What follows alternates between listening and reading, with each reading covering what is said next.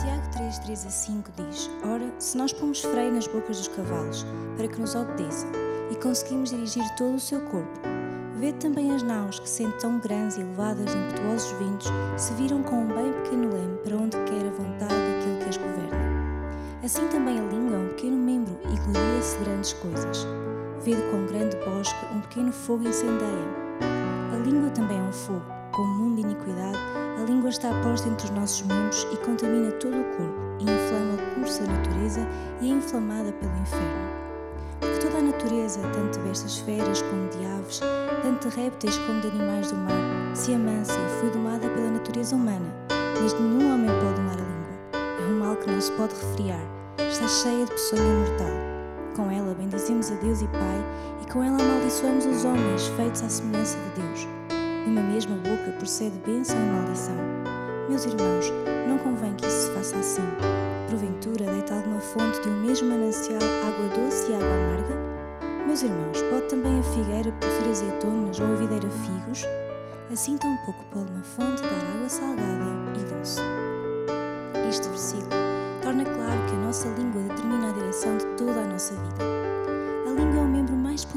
corpo humano comparada ao freio que se coloca na boca dos cavalos, ao pequeno leme que conduz um grande navio e até um pequeno fogo que incendeia um bosque. Essa é a capacidade da língua. Santificada, ela pode ser usada por Deus, mas também tem a capacidade, inflamada pelo inferno, de ser usada pelo inimigo.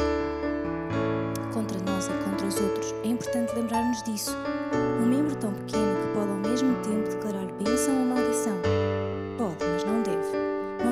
assim como de uma mesma fonte não sai água salgada e água doce, como uma figueira não produz azeitonas, nem uma videira figos, a nossa língua também não deve ser usada para o bem e para o mal. Mais uma vez, há uma decisão. Sempre queremos colocar tudo em Deus e entregar-lhe todas as coisas, mas entrega também significa que faço algo. Há decisões que tenho que tomar, há atitudes que devo decidir mudar. Claro que sozinhos não conseguimos domar a nossa língua, dominar e controlar o que falamos. Precisamos de Deus, mas também precisamos entregar a nossa língua a Ele, consagrá-la a Ele. A palavra é uma das maiores bênçãos do ser humano. É com ela que comunicamos. Com ela podemos demonstrar e dar a conhecer os sentimentos mais nobres como os mais baixos. Com o que falamos, podemos construir, destruir, desenhar e descrever as pinturas mais belas. Com ela também podemos trair, desfigurar e enganar.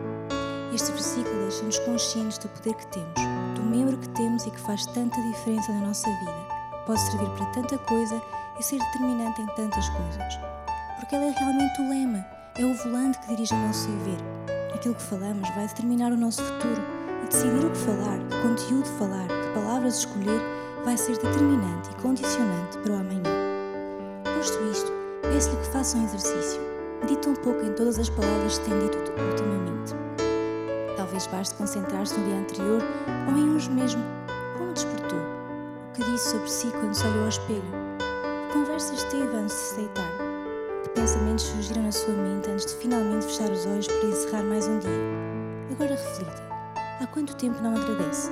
Há quanto tempo não abençoa? Há quanto tempo não diz palavras que demonstrem amor e gratidão aos outros, a Deus e a si mesmo?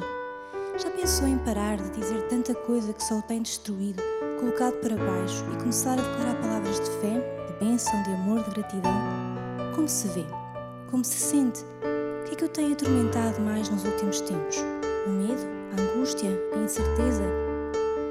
Controlarmos o que pensamos vai ser fulcral para controlar o que dizemos. Pensar e falar andam de mãos dadas. Determina o que vai deixar que se torne realidade na sua mente e essas serão as suas palavras e essa será a sua realidade.